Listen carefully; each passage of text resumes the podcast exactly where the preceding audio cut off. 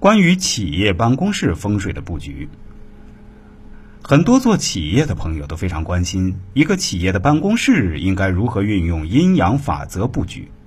以动静阴阳、光暗阴阳、内外阴阳法则划分，企业办公区域划分为内，也就是阴静处；中，也就是不动不静处；外，也就是阳动处，共三个部分。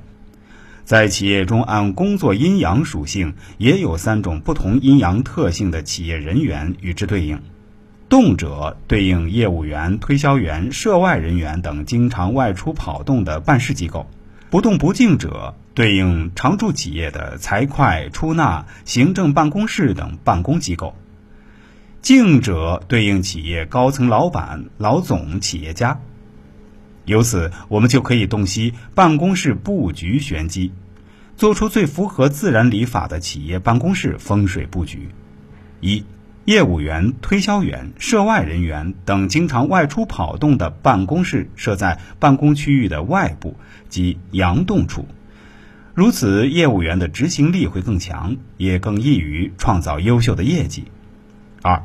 常驻企业的财会、出纳、行政等办公室机构设在企业办公区域的中部及不动不静处，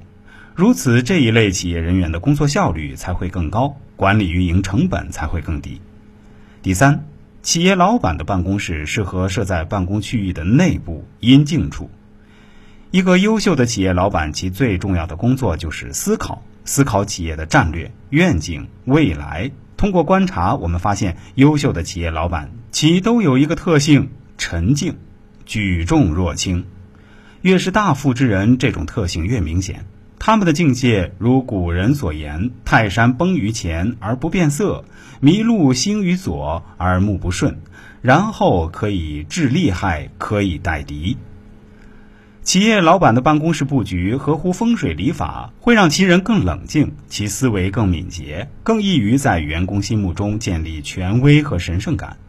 这类企业老板在员工面前不怒自威，让员工相信他是干大事之人。更忠诚卖命跟着他干，企业老板的领导力也是由内而外生发出来。如此运营管理企业更轻松，也必定会易于创造优秀的成果。